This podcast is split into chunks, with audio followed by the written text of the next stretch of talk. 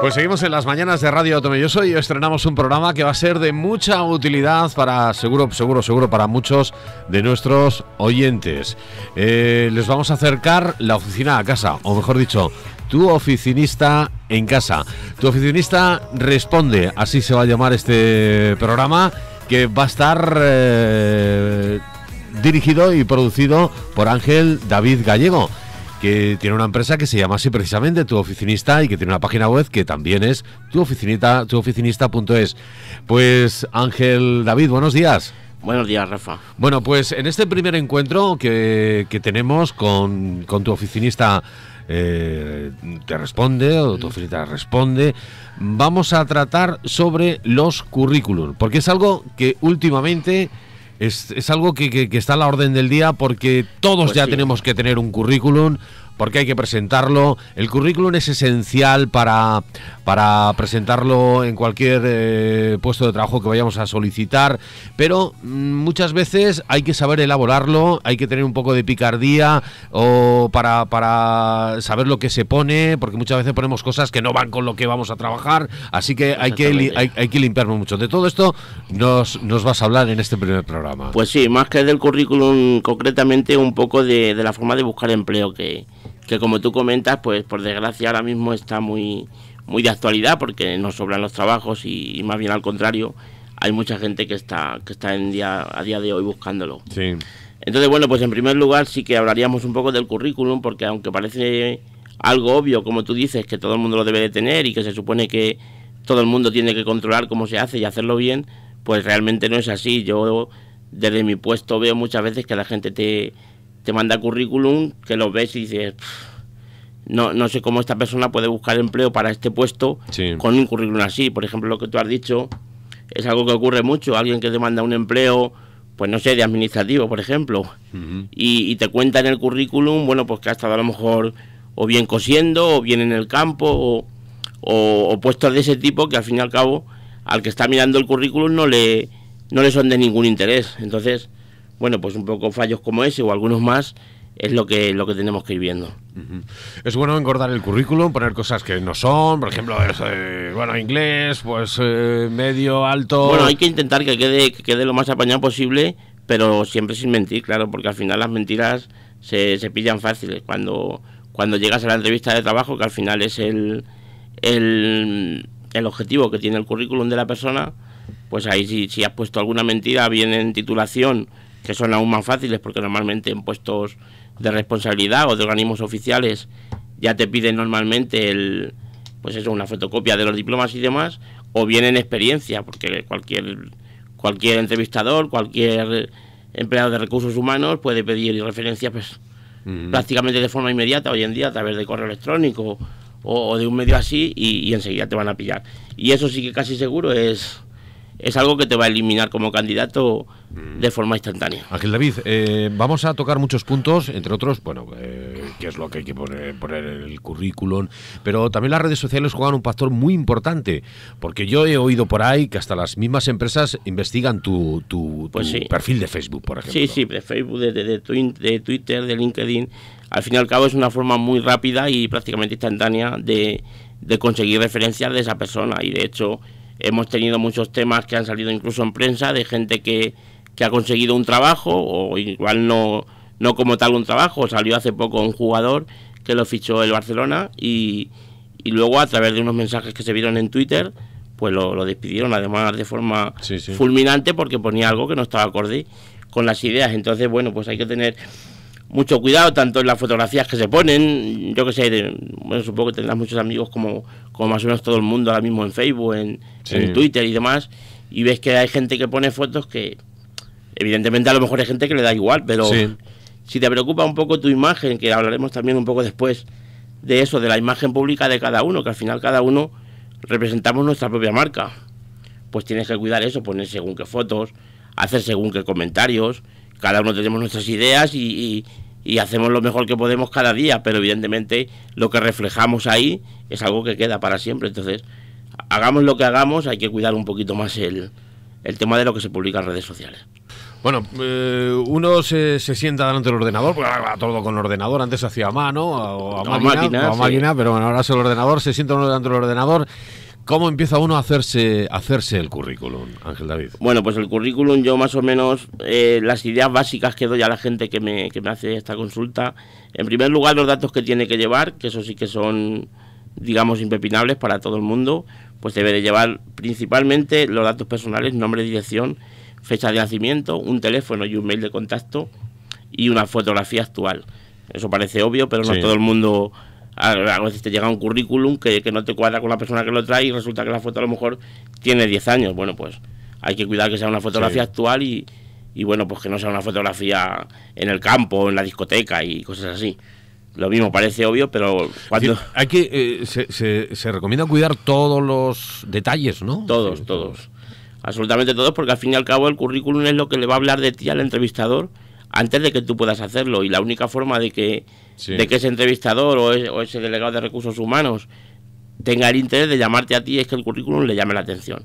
Entonces, ¿cómo conseguimos eso? Bueno, pues intentamos que sea de no más de una página. Es una característica también importante porque al final también el currículum habla un poco de tu, de tu capacidad de síntesis. Y eso también habla bien de ti a la hora de buscar un empleo. Luego, aparte de los datos de, contacto que hemos comentado, la fotografía y demás, pues tenemos que intentar que esté bien redactado, sin falta de fotografía. Y luego, pues una estructura más o menos que siempre funciona es poner un poco la formación reglada, formación complementaria, experiencia laboral y otros datos. Y ahora, bueno, pues si quieres pasamos a desarrollar un poco... Vamos a por ello. Cada uno de los apartados, sí.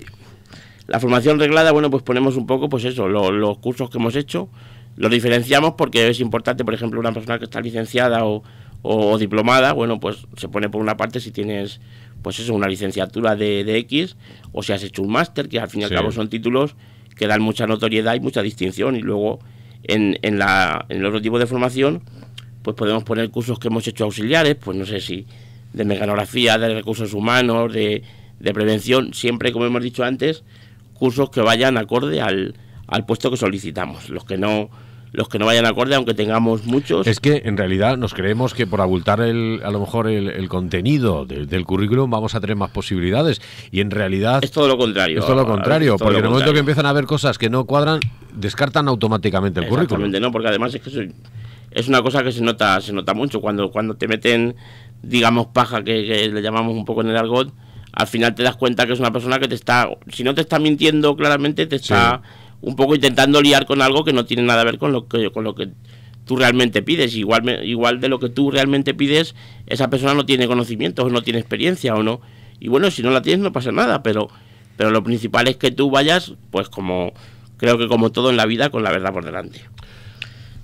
Posiblemente uno de los aspectos que creo yo más importantes es definirse a uno mismo, ¿no? Dentro de un currículum. Eh, sí, bueno, un poco a través de, la, de, las, de las cuatro la estructura esta que te comentaba con los cuatro puntos es como tú te vas a definir, bien en tu experiencia, bien en tus estudios y luego en el apartado de los otros datos que comentábamos también, pues ahí donde sobre todo tienes que, tienes que desarrollar y potenciar las cualidades que tú tienes más importantes. Y bueno, pues las que tienes más débiles evidentemente las obviamos, pero eso no es mentir. eso, es, simplemente, bueno, pues ya. Omitimos, eh, omitimos eh, cosas que Potenciamos lo importante y lo que no es importante, bueno, pues un poco lo dejamos lo dejamos pasar como creo que, en casi todo, vamos. Luego también es importante poner, por lo que decimos, definirnos uno mismo, pues me gusta trabajar en equipo, eh, ser, una persona muy responsable. Eso sería todo lo que pondríamos en el último apartado de, de otros datos. Luego el tema más importante, aparte de lo que hemos comentado ya del de los perfiles académicos, de lo que has estudiado, tanto de formación reglada como en otros cursos, el tema laboral sí que es importante un poco estructurarlo para que el entrevistador, cuando vea tu currículum, se haga una idea clara de lo que tú has hecho. Hay gente que te pone, pues esta empresa, en esta empresa ha hecho esto durante tantos años y a lo mejor luego ha hecho lo mismo, pero en otra empresa. Y eso es un error el, el diversificarlo y ponerlo en dos apartados.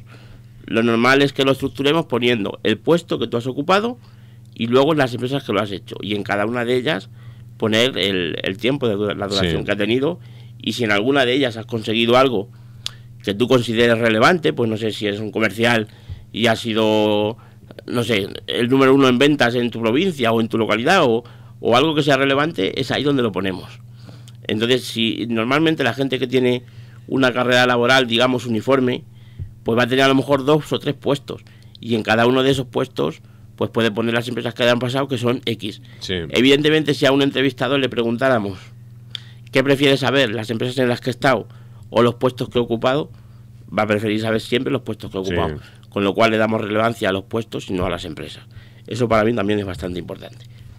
Bueno, pues hemos visto un poco la elaboración del currículum. Evidentemente esto lleva, pues hay que tomárselo un poquito con más tranquilidad, relajarse y hacerlo bien. Exactamente. Y, bueno, y si tienes que pedir ayuda a alguien, pues que sea un poco este más formado en el tema del currículum, por ejemplo, eh, para a la hora de, por ejemplo, de, hablar de uno mismo, pues muchas veces se nos traban las teclas o la lengua. Así que por favor, no dudéis en decirle a alguien, ah, pues mira, aconsejame de cómo puedo redactar esto que siempre es bueno, por lo menos para tener ese currículum, porque ese currículum es para, para llevarlo a muchos sitios, es para tenerlo durante una larga temporada. para que, vea mucha gente. que eso, es un, eso es un documento tuyo que tiene que estar muy bien. Bueno, hemos visto un poquito más, alguna cosa más para, para definir ese currículum. Bueno, pues aparte del currículum no me quisiera dejar el tema de la carta de presentación, porque es algo que, bueno, hay gente que cree que está en desuso, pero yo particularmente lo veo muy importante y a mí de hecho me ha ayudado bastante en, en mi carrera.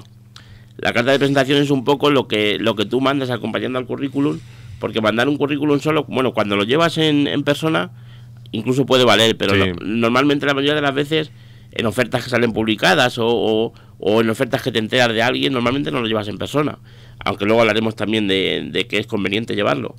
Pero es muy bueno llevar una carta de presentación antes en la que tú le digas a la persona que va a leer ese currículum por qué quieres optar al puesto, lo primero, ¿Por qué, ¿Por qué crees que te mereces ese puesto? Sobre todo lo más importante. Bueno, pues yo siempre hablar de lo que tú le puedes dar a la empresa. Yo he trabajado X tiempo en esta, en esta actividad X y, bueno, pues habiendo tenido conocimiento de la oferta tal y tal, eh, adjunto mi currículum a fin de ser tenido en cuenta. En fin, la redacción es algo un poco más, como tú bien has dicho, siempre hay alguien que te puede ayudar. Nosotros estamos dispuestos, por supuesto, con las personas que, que lo necesiten a que nos contacten y le, le ayudaremos en lo que sea. Entonces, para mí es muy importante el tema de la carta de presentación y siempre lo acompañaría al currículum.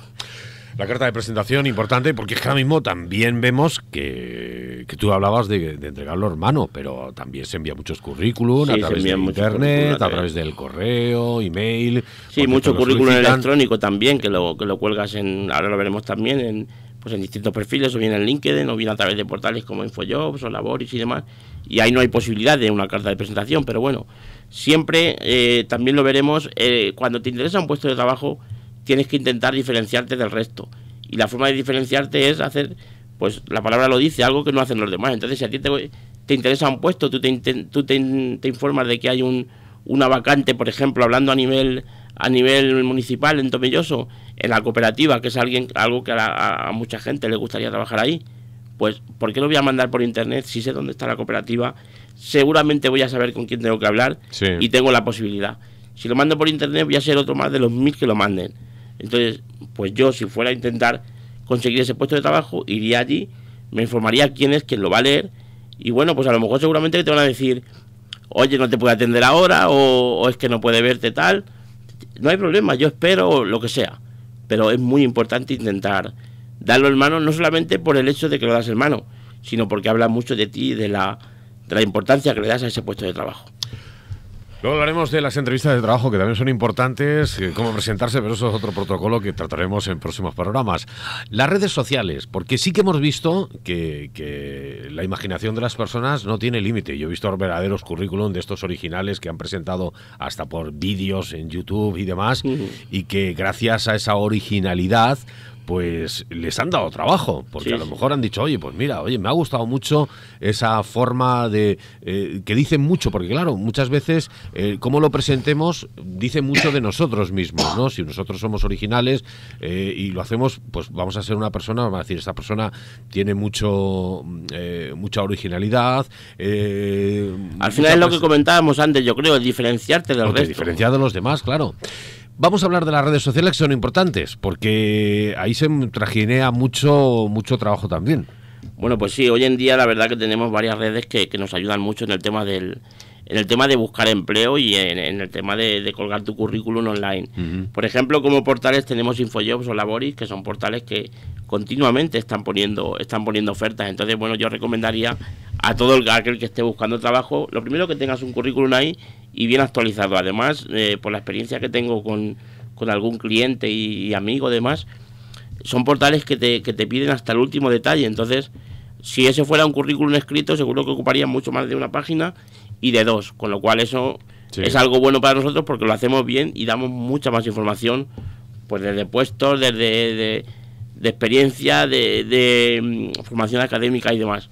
Y luego, más que propiamente dicho, los portales de, búsqueda de empleo, bueno, pues también hoy en día, eh, por ejemplo, LinkedIn es, un, es una red social, es como Facebook, pero a nivel un poco profesional, donde hay más de 14.000 empresas.